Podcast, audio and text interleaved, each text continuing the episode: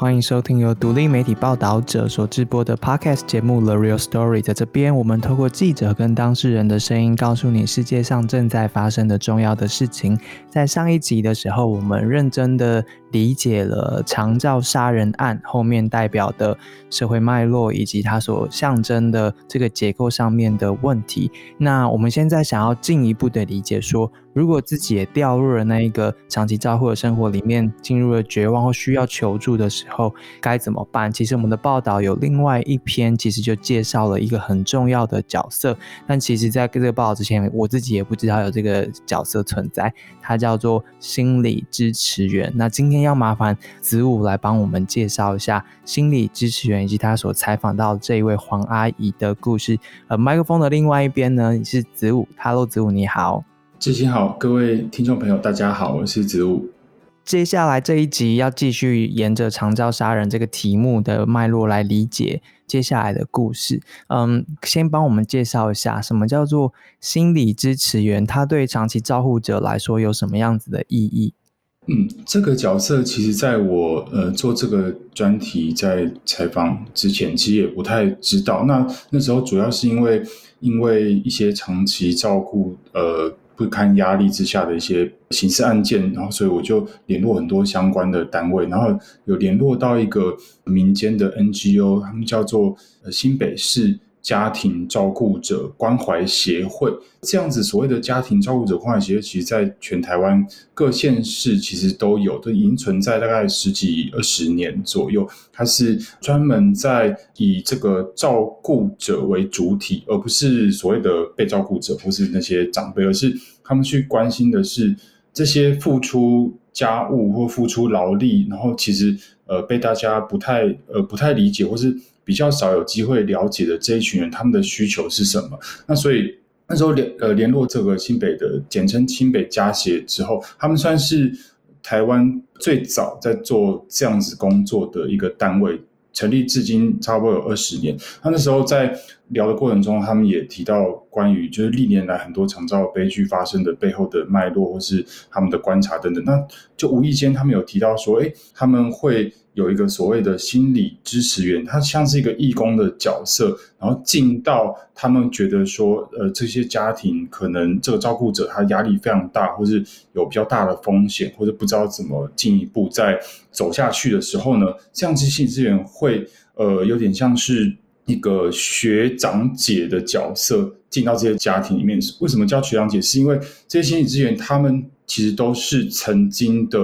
资深的照顾者，就有都照顾他的另一半或是他的就是长辈。那直到他的亲人过世之后，哎，他觉得说他这样的经验，或是这样子很彻底知道照顾的生活是什么一回事的，呃，角色，他们可以有点是把他们的经验，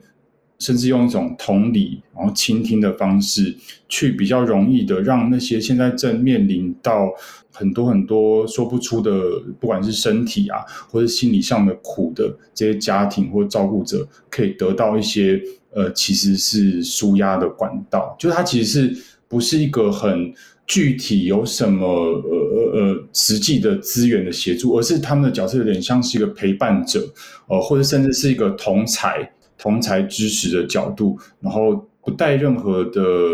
评价或是。指导，而是就是完全是用倾听，然后去理解。因为呃，上一集也谈到说，照顾这件事情是当我们没有身在那个情境里面，很多细节或是很多呃身心上的压力是很难很难被理解的。那所以心理资源的角色就是去理解这一群走进这些长照家庭啊，用面对面的方式，呃，就像朋友一样，呃，坐下来，然后听他的苦，支持他这样。嗯嗯，上一集其实我们爬梳了很多的总体的数据，还有子午在这些案件的判决书上面的理解，其实也是透过这样子，我们才有办法理解站在那个照顾者的角色，他心里面跟身体上面各式各样面临的压力有多么的大，所以。这个心理支持员，等一下我们来好好理解一下他们扮演的角色跟可以提供的事情是什么。不过，呃，如果我们的听众是比较年轻的话，也帮你复习一下为什么这个议题对我们来说相当的重要。因为其实，在二零二五年之后，接下来台湾要走向一个高龄社会的未来，所以每一个年轻人要照顾的这些老年人的抚养比其实会相当高的。那每一个人可能进入失能的状态或需要长期照顾服务的，呃，在这一辈子当中会进入那样子的时间的平均长度大概是八九年之间，所以啊，很多家庭可能都需要这样子的来照顾。自己家里面的人，或是你的另外一半，那中华民国家庭照顾者关怀总会的估计呢，让我们更进一步看见这样的需求有多大。全台湾有大概八十万个需要长期照顾的失能人口，在他们之中，其实有半数的家庭是必须长期的自行承担照顾工作的。上一集我们提到这一些担任那个照顾工作的，很多的时候是呃他的亲人，或是他的呃同辈或晚辈或长。辈，那他们可能是因为嗯没有办法找到工作，或是说他赚的钱比较少，又或是因为血缘的关系，自然而然就进入了这个位置。但他们并不全然有机会能够训练自己担任这项专业的照顾工作，又或者是说他在心理上面其实需要大量的支持或是准备，其实他是完全就直接到那个岗位上面，有的就这样过了十几二十年，然后上一集听见的最长的有五十年嘛，他照顾自己的女儿，所以后来就会。发生了一些上一集我们所听到的那一些悲剧，所以今天我们要了解的故事，我自己觉得有一点就是在预防那样子的悲剧发生，在把那个压力锅的压力有机会找到一个出口可以出去。那可不可以帮我们介绍一下，接下来我们要听到这一位心理支持员的故事？她是黄阿姨，是不是？是是，呃呃，这位黄阿姨今年大概七十多岁，那她过去其实长期照顾她。那时候是九十多岁的先生，那其实呃，在刚开始照顾的时候，他也是完全没有准备。那加上呃，那时候他的家庭遇到一些呃，可能先生的做生意失败啊，所以整个经济条件不太好。那儿女也有自己的家庭要承担，所以他就觉得说，那就他来照顾这个老伴。那没想到说，他跳入这个角色之后。呃，完全让他的生活整个好像走到一个看不见、看不见未来的一个漩涡这样。那他甚至简单来讲，他甚至呃在思考说怎么和他的老伴一起走。那这个东西其实是我们在过去十几年来常遭案件的一个非常常出现的一个模式。那那时候听到黄阿姨故事就非常，其实很有感触，因为他如果不是因为中间的过程有遇到，哎，刚提到的。这样子家庭照顾者关怀协会，然后走进那个协会，把他这些呃没有人理解的东西，以及他不知道怎么去求助，不知道哪些资源的疑问向他们倾吐之后，他可能也会是，其实就是社会版的一个角落的一个事件这样子。他那时候在刚刚采访的时候，他其实是很坦诚，而且也非常具体的去去巨细迷去分享他在照顾他先生的时候那个身心几乎要崩溃的那个压力。嗯嗯，我们今天特别剪了呃子午跟黄阿姨的对话，我觉得是蛮难得的。是这位阿姨很坦诚，就像子午刚刚说，她自己经历过了这些。那我觉得听她说话是可以帮助所有人去感受跟想象，然后理解我们刚刚一开始说，可能现在还很多人并不知道的那一些照顾者的心情。我们先来听她说说看，对她来说，在作为一个照顾者的角色来中，最难的是什么？我们也算是老老照顾，因为我年纪也大了，然后我现在是特别年纪大，他大我三十岁。哇，是是是。我照顾他的时候，他已经九十多岁。哇哇。可是他的他的个子很大。嗯。那我之前我照顾他的时候是没有去学什么技巧或者什么什么，我们我们不会预先去学好再来照顾嘛。嗯。照顾就是这样这样面对的，然后又没有跟外界联络，就是很封闭，我就全然封闭，然后就用自己的想法，然后自己看能够怎么做，就是土法炼钢吧，就就用自己的方式来照顾他，所以很辛苦，对，非常辛苦。嗯那第一个辛苦就是。经济上的压力的那个辛苦，第二个就是说你那个辛苦啊，心里面的那种辛苦，你没有办法去找一个同理你的人来跟他诉说，就是你没有办法抒发，都一直一直闷在心里，是这样。然后到后来他是越来他的身体状况就是越严重，尤其是他那个失智哈，嗯，到后来就是会有一些吞咽的问题，吞咽会不是有时候会会得肺炎会什么的这些，就是末期的时候会这样嘛哈，对，然后他的。他的身体状况也是一一直越来像肌无力呀，他的腿都完全没力气了。没力气之后，刚开始是坐轮椅还可以站一下、走一下，或者是稍稍有一点点力。对，稍稍有一点点力跟完全无力，那那个差别很大。对，他有一点力的话，我有时候比如说呃。他的大小便问题啊，哈，那我我扶他一下，就是借他一点力，那我还是扶得动。对。可是他完全没力的时候，嗯，然后我要甚至于要帮他换个尿片什么，对，都非常困难，推都推不动，真的推都推不动，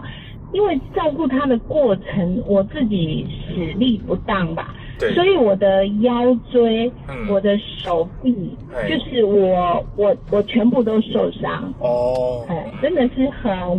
很累很辛苦，所以那个真的是没有生的乐趣，真的看出去就是你找不到一个希望，感觉毫无希望，就是越来只会越差嘛，就不可能越来越好嘛，所以真的是。看不见任何希望，撑了有快要大半年。啊，这大半年，就是我我真的是完全没有办法，因为他到后来他还会瞻望，一直讲一些很奇怪的话，他会看到很多东西，就是一种幻觉，哦，然后而且他他不是讲一两个钟头哦，是，他一讲就十二小时。啊，十二小时，这整个晚上这样子，那你根本没有办法睡觉这样。所以，我有时候就是我一个礼拜里面，我可能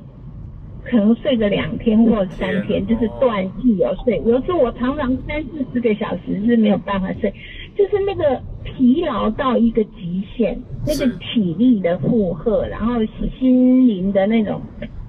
哦，真的是，真的是欲哭无泪，就是了。那你面对他，你也不能怎么样啊。所以那时候真的就是很。很负面，很灰色，就是说，这样活着太辛苦了，真的是太辛苦。我都有去诊所，然后跟医生说：“医生，我睡不着，你给我一些助眠的药，好吧？”他们就给我开，我就把它存起来。我就想说，哪一天我可以用得着，那我们两个得一起吃才可以啊。嗯。总不能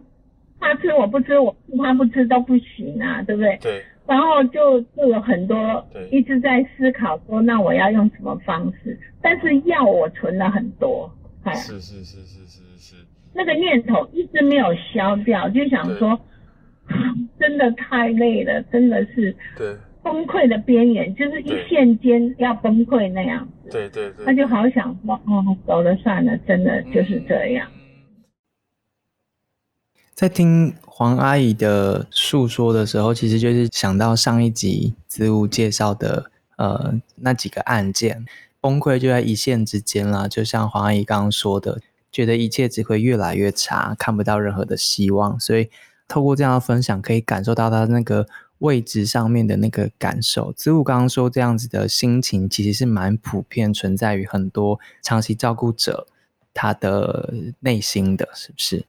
对，就是一种，我觉得除了是身体的累之外，它主要是一个心理状态。跟如果是谈照顾这件事情，那当然现在很多呃家庭也会觉得，尤其是呃三级警戒一样，会觉得哎小孩子没有去上学，然后父母常在家里就觉得啊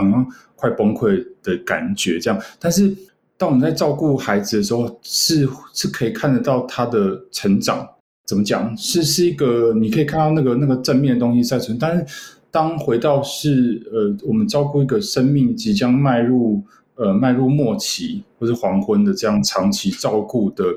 历程，那那样子的心境，我觉得是最疲惫，而且最最难被大众清楚认知到的。因为在此之前，我们每个人都是都是父母的儿子啊，或是另外一半的，就是我们的角色会期待说，哎，这是理所当然。那亲人，我我们有血缘关系，或是夫妻有一个承诺，有个婚姻关系啊，所以他的好像他的后来的。的人生，当他不行的时候，那我们最亲密的人就是要承担这个责任。但那个责任的背后，呃，那是一个漫长。当超高龄社会来临之后，当我们的健康，哦，我们生命延续之后，我我们是不是有思考到说，呃，延续了生命，但是健康状况其实是一直往下掉的时候，在这个家庭里面照顾这个需要被照顾的人的的这个这些人的心理状态是是什么？当目前的政策或是长照二点零等等，目前的阶段当然还是聚焦在被照顾者或是这些这些失能者的服务啊，要怎么样配套或者怎么样的给付的方式。但是那个心理层面，我觉得可能是下一阶段，呃，当越来越多从各个角度来认知这个议题的时候，会是我觉得是可以一同学习，或者甚至是是一个公共的议题，然后它不只是它不只是一个个人家庭。的这个抗压性啊，或者经济条件等等，那它是一个很普遍的心理状态。嗯嗯，其实要回应这一些需求，就是会提到很多，比如说喘息服务啊，或各式各样的这样子的课程等等。刚刚听到黄阿姨的声音，大家可能觉得她听起来其实现在呃蛮有朝气的，就是她好像状态是蛮好的。接下来她也告诉我们，她怎么从刚刚的那一种状态。转而找到了她需要的协助的资源，让自己有力气继续下去每一天的生活。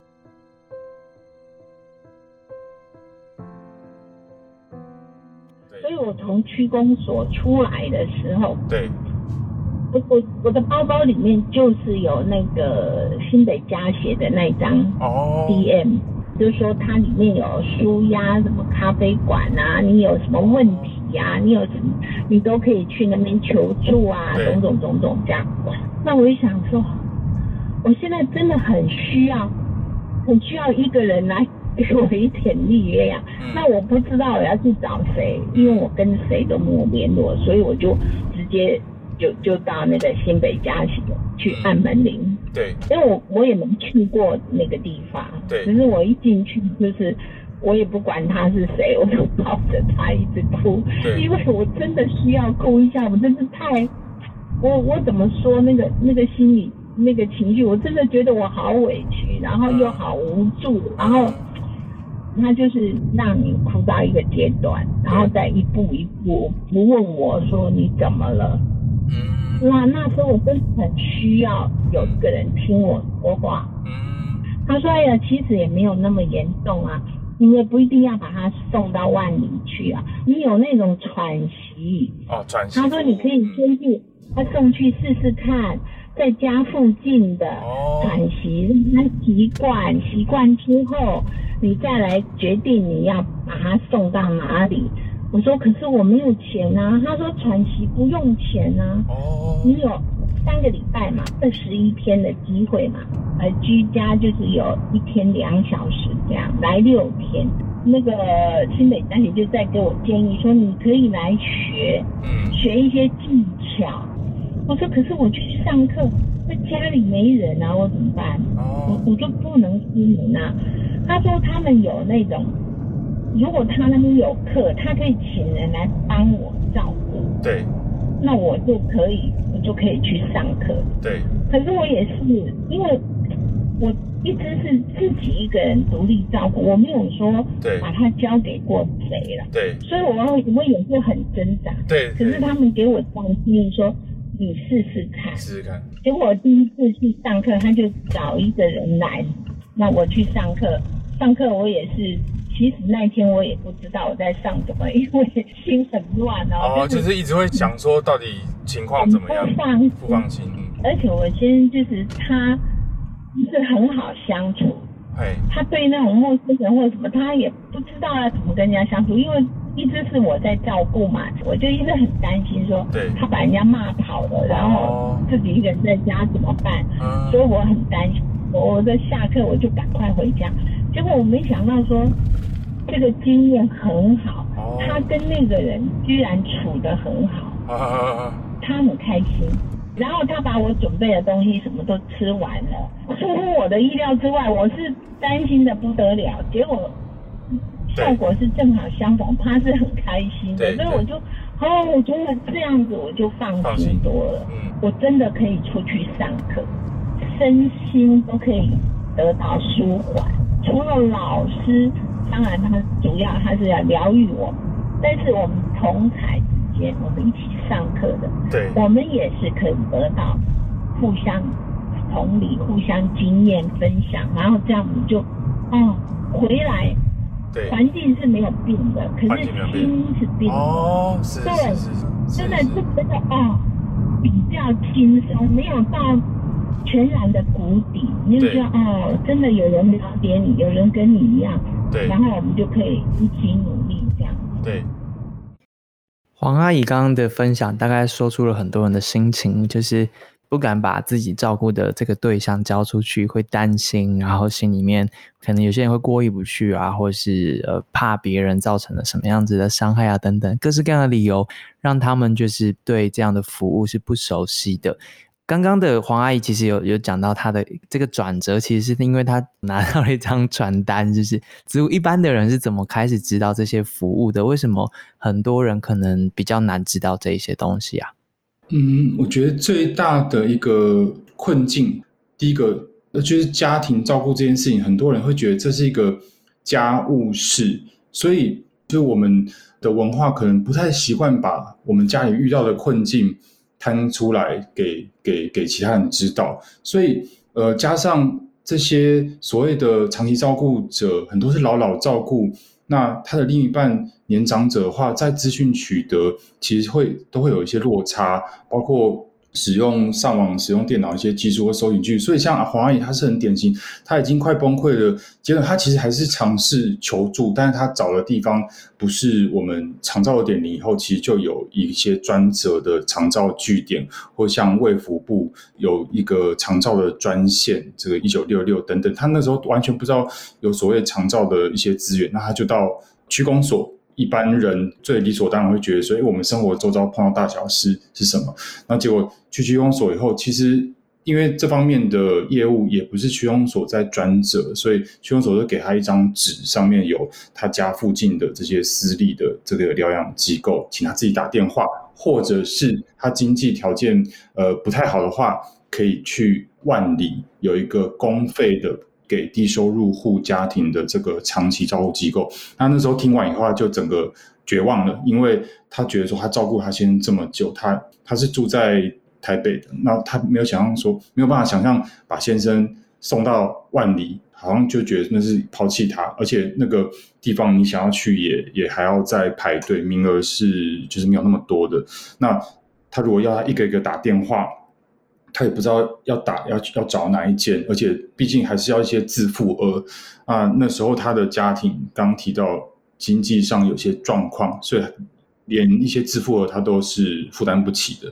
那那时候他走出区公所很绝望的时候，他就哎，他皮包刚好有一张他家信箱拿到了 D N，那那个 D N 就恰巧是我们一开始提到这个新北市。家庭照顾者协会的 D N，就是他上面就有介绍说，哎，你如果在家里面照顾你的亲人很累的话，可以来那边去寻找一些喘息或者支持，或者互相彼此打气，或者一些有些课程。然后那时候就不管三七二十一，他觉得需要呃有个人给他倾吐，然后去就去就大哭一场，然后发现，哎，其实。国家或者这个社会体制是有设计资源在那边，只是呃很现实的问题，就是那些资源必须要有机会用到。那个资源不会说我们照顾者封闭在家里，他就会突然掉下来。那黄阿姨的困境也是很多长期照顾家庭的困境，就是他们长期在一对一的看顾他的亲人的时候，他的世界只剩下呃那个很小的家，那其他。他根本无心也无力，呃，没有办法去取得的时候呢，就会变得是很比较麻烦。那黄阿姨就刚好也是命运的巧合，在他最绝望的时候，在他家信箱，然后刚好那个据点新北加协的的据点离他家不远，他就去过去了，然后他的人生就从此其实就蛮戏剧化的一个转转变。对对，刚刚听他描述那个。好心疼哦，他也不知道那是谁，但一走进去，然后知道可以哭，他就立刻先先哭一场，就是真的是需要喘气，感觉都是那种情绪上也缺氧，身体也缺氧的状态。他还提到一个东西叫做舒压咖啡馆，那个是新北家协的服务，是不是？是是是，他们就是用一些各种很多元的，呃，不是那么制式的上课的方式，可能用咖啡馆啊，或者甚至用一些呃团体的，大家坐下来，然后像朋友一样分享彼此的经验，然后坐下来喝个咖啡，然后他们那边也有社工，然后也有像黄阿姨，她有很有经验的照顾她先生走过哪些历程的这些比较是义工的角色。然后在那边可以去帮助目前正在照顾家人或者正在为这个事情烦恼的一般社会大众。其实，如果你有从上一集听到这边的话，会发现。他们真的需要的就是有人懂他们，或是有人不评断他们。因为其实，在那个照顾现场，很多人是会对自己责骂的，或是就是深感无力，但是也不知道自己怎么做。除了舒压之外，其实他也提供一些课程。刚刚黄阿姨也说，他可以在那边学到一些照顾的技术啊，或是知识啊这一些的。那他形容的很戏剧化，就是人是一样，但心不一样了。就是上完课之后回去之后。不一样，黄阿姨自己的转变，其实在她，嗯，她的照顾的对象过世之后，然后接下来其实也转变她自己的角色，她从过去被帮助的这一位，现在成为了这个心理支持员的角色。我们来听听看她怎么样开始后面的这一段路的。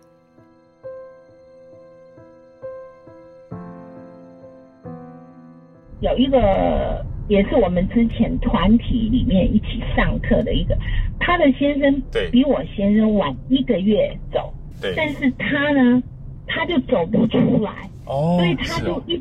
一吃饭不睡觉，然后他一直想要跟他先生一起走。哦，是是是是。那所以呢，怎么办？就他也是新北家协关怀的对象嘛，哈。对。然后就说怎么办？我说那就我去。我去当他的心理支持员，我去陪伴他。哦，是。所以我我那时候就是他会打电话给我说啊，我我请你吃饭，那意思其实就是他需要有人陪伴。对。然后我就会，我没有让他知道我是他的心理支持员，我只是以朋友的姿势陪伴他吃饭，然后陪伴他聊天，嗯，然后一聊聊好几个钟头。对，因为其实我们一个个案是一个半钟头到两个钟头一次啊，对，啊啊六六次就结束。其实我没有，我已经陪他几百次到现在，三年了，我还在陪。哦，现在还在 还在陪他哦。那其实其实照顾者最需要的就是陪伴。对对对。而且我们是有一样的经历，我们这些经历我们都经历过。你就是陪着他，我觉得倾听就最重要。你真的你就是。就是听他讲，他有一些话在家人面前，其实他是不方便说的。了解。有些人不是单独的，他们是有很多家人，可是他们觉得他们有很多委屈，他们不能说。对对。可是对我们来说，他可以说出来，说出来得到你的，好像啊，你真的了解他，你有同理他，他就觉得。他的辛苦比较有代价。嗯，所以像像疫情期间的话，这方面心理支持员的工作可能还有继续吗？还是说主要是用电话？就可能没有。啊，现在就说我们要呃用电话，本来是说用视讯，但是你知道有一些照顾者他他不会视讯，对对对对他只会电话，对对。我曾经有有，我去年有照顾了哈，比如说有有一对姊妹，然后他们就是姊妹两个相依为命，父亲母亲都没了，他那一个姐姐，嗯，要照顾那个妹妹，四五十岁了，对，很辛苦，因为妹妹是一个弱智的哈，所以呢，她也是很需要人家支持，然后他们都整天都在家里不外出。那我有时候会像现在有疫情嘛，对，那我就准备一点小小的什么东西，嗯，然后我就路过就打电话说，我把东西放门口，你下来拿，然后就远远的让他看一下，我说你你你你要好好照顾，那你要好好吃，或者你要好好怎么样，说几句话，但是我们。就远远的哈，好，那你就赶快进去，就这样就好了。在以前的话，嗯，我是会给他一个拥抱，嗯，因为照顾者哈很需要的。除了这些物质面的话，精神面他们很需要支持，他们感觉的就是很孤单，所以那个拥抱真的好重要，很重要。嗯，黄阿姨是一个好温暖的人哦，子午。对他，因为我也觉得很幸运遇到他。其实以前是一位老师啊，然后他的其他的先生也是以前在大学任教过，都曾经是呃算是很有就是历练，然后也读很多东西。那那时候去他租屋的地方，就看到哎，客厅是一整面的书柜，我那时候就很好奇，因为。呃，他们家其实他有提到，他先做生意失败以后，就就房子被法拍啊，然后他们也变低收入户，但是他们还是有保留下，就他们家以前的藏书，就是唯一少数有保留的东西，就是很多书这样子。就是曾经有有有一段蛮蛮蛮特别的人生，那最后到人生的最后的接近接近快快过不下去的时候，其实我觉得他还是后来。因为了这个这个新北加血，然后因为看到了其他的照顾者像他一样的处境的人，其实他就整个人生好像又重新活过一遍，就发现说，其实不是只有自己最辛苦，其实很多很多家庭很多人都面临这样的处境，只是说我们整个现在在一般主流社会是比较少去看到这些隐形的，呃，其实它就是一个劳动，只是说这些劳动不会被计算在我们的。所谓的 GDP 的经济成长上，它是看不见的劳动，但是我觉得是一个很重要的，在我们老年社会，让这些家庭或是不管是老年人走向最后一段生命历程，可以有尊严的，呃，以及陪伴他们家人一起有尊严的这段生命，是一个很重要的事情。嗯嗯，我记得上次录音完之后，我有跟子午说过，就是真的很谢谢你们做了这个题目啊就是。从呃疫情下面的一个呃长照的爸爸杀了自己的女儿嘛，然后从这个开始起心动念，然后去研究，然后竟然就看了过去几年的所有的长照杀人案件的判决书，然后去做这样的理解，就是。这些案件背后代表什么？那为什么法制上面会有一些难以回应实际状况的情况？上一集我们也谈到了，那法制上面难以回应，可是这些。走向这个悲剧的这些人，在此之前经历过了什么？而子午花了相当大的心力，回头去理解这些走向杀人这个决定之前，在长照照顾者身上，他们经历的那一些事，看见的那一些是心里面的挣扎。嗯，今天这一集就更明确的让大家感受到了，因为听到了黄阿姨这样子的。过来人，他分享他的经验，我觉得这样子的理解，不只是了解社会议题，也不只是为自己的下半辈子做准备。我觉得更重要的是，让很多人理解了现在正在站在那个照顾者的那个位置上面的亲人或是朋友他们的心情。因为我记得上一次子午有跟我们说，啊，这些照顾者是很难把自己的心情跟自己的家人或身边的人说的。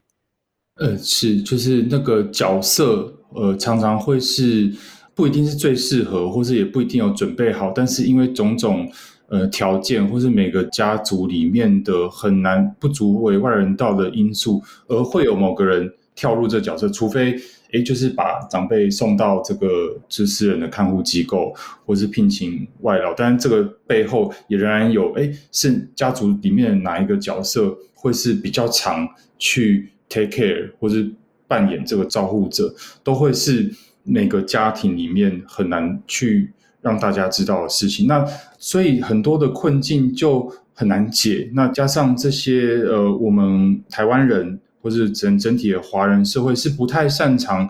去描述呃自己的状态，那更不用讲自己的家庭。所以，所以其实这个所谓的。就是 caregiver burnout，照护者的心力交瘁这个议题，其实在美国或在西方社会也已经是一个很很大的议题。那他们已经也有很多支持团体在做这样的事，有点像是我们电影里面看到那些戒酒会啊，或者戒毒的支持团体。但在那在台湾，可能呃，像唯一有在做这件事情，就是刚前面提到这个各地方的照顾者关怀协会这样子。那所以我觉得必须要有一个认知，就是这些事情有些时候是不是自己能够处理的，那也不是自己的家庭能够处理的时候，就必须要呃适当的有机会求助，或者有机会分享给呃专业的人。那像黄阿姨。这样子的心理资源的角色，虽然目前还不多，因为他们都是义工，呃，但是我觉得他扮演很重要的角色，就是他可以跳脱家庭内亲情的一些压力，从个第三者的角度去看这个照顾者现在需要的是什么。那有些事情是当那些照顾者在这个位置，他自己也看不清，就常会失去呃希望，因为照顾这件事情，这个现实上就他就会是。一段越来越走向一个终点的道路，它不是一个很有希望的事情。像刚刚黄也讲，它现实上不太会改变，就只会一直变变差，或者变到一个终点。那当它是这样子漫长看不到终点路的时候，呃，中间的陪伴就更形重要。所以这样子的。呃，心理支持员以及同才支持的资源，我想是目前长照的点零还在制度的设计上还不太着重的。但是民间团体，呃，这个家庭照顾者的各地方的协会，其实他们就是尝试在在有限的的资源里面努力做这些事情。嗯嗯，对啊，因为每个家庭状况都不一样嘛，不管是经济条件，还是家里面成员的组成，或是你所在的位置、城市或乡下等等等，其实大家条件不一，所以在面对这样长期照顾的需求的时候，啊，每个家庭的状况就会相当不一样。如果运气好的，可能就是有办法给予呃需要被照顾的人很好的照顾，然后在达成一个平衡的情况之下，家庭成员或是身边的人不会产生崩绕。这样的情况，但是如果真的没有条件应对这些状况的话，可能会越来越恶化，因为是老年社会的一个大趋势。找办法帮助自己，我觉得应该是一个理所当然的事情。所以，如果如果你还有觉得不太好意思啊，或是觉得啊，这应该是你得自己承担的等等的，或许我们这样的分享，然后这两集节目可以让你听见其他人走过的路，然后你就会知道，其实帮自己找好帮助是一个很重要的能力，也是很多人正在做的事情。植物可以最后给我们几个。呃，实用的资讯吗？其实文章里面都有写，可能包括一些专线或一些既有的资源，是我们想要知道。对，呃，当然第一步就是如果有长照需求的话，现在呃卫福部都有一个手机或视话可以直接拨打一九六六的长照专线，然后前五分钟是免费的，它就是综合的会去帮你评估。哎，现在在。不管是要送机构啊，或是有一些呃居家的看护的需求，嗯，那怎么评估等等，这都会进一步的由他们来统合。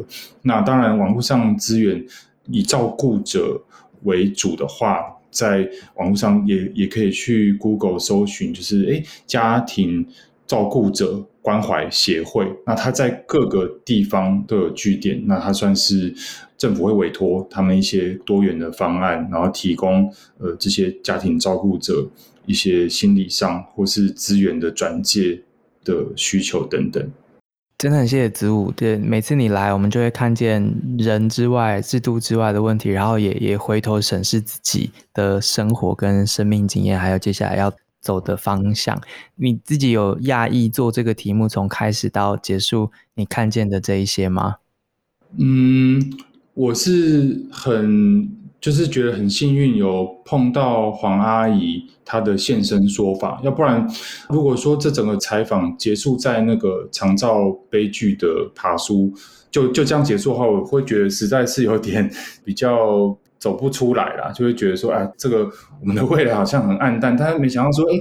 黄阿姨她就是一个曾经要变成一个社会新闻的个案，而且她这么。坦诚的愿意分享她那个时候的心境转折，然后而且他把他这样子的经验仍然持续在，包括在疫情期间，他也透过电话，呃，透过 Line 去关怀很多高风险的照护者，继续在这个这样子的，在他周边实现这样子的事情，我还是觉得很感谢，就是他的一个小小的角色，但是我觉得是一个，呃，让我觉得在做完这整个题目是可以看到一些。蛮大的希望，以及去去更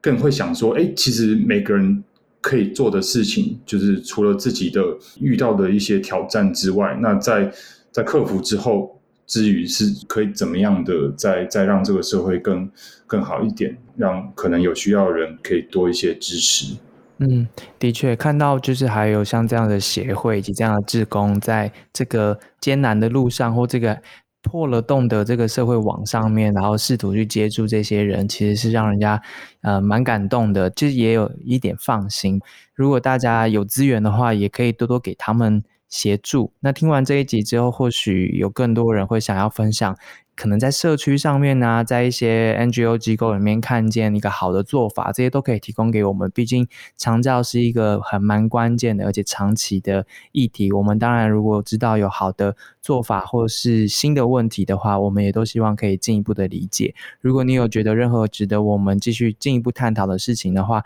随时透过各种管道、社交账号联络报道者或是报道者的 Podcast。今天很谢谢子午的时间。谢谢志新，也谢谢各位听众朋友。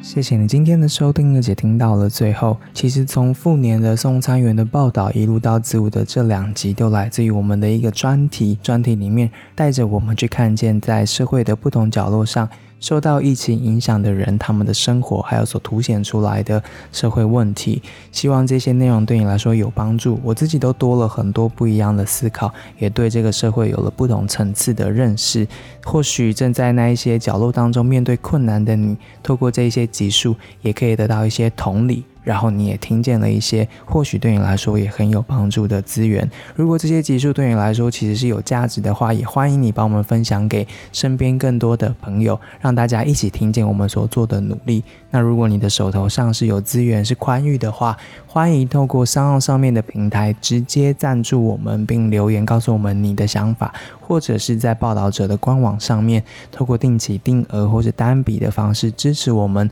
报道者是一个非盈利媒体，透过大大家的捐款才有办法走下去。接下来的时间我们会继续努力。如果你觉得有任何我们值得探索的题目的话，欢迎随时联络我们。今天谢谢你的时间喽，我们下次见，拜拜。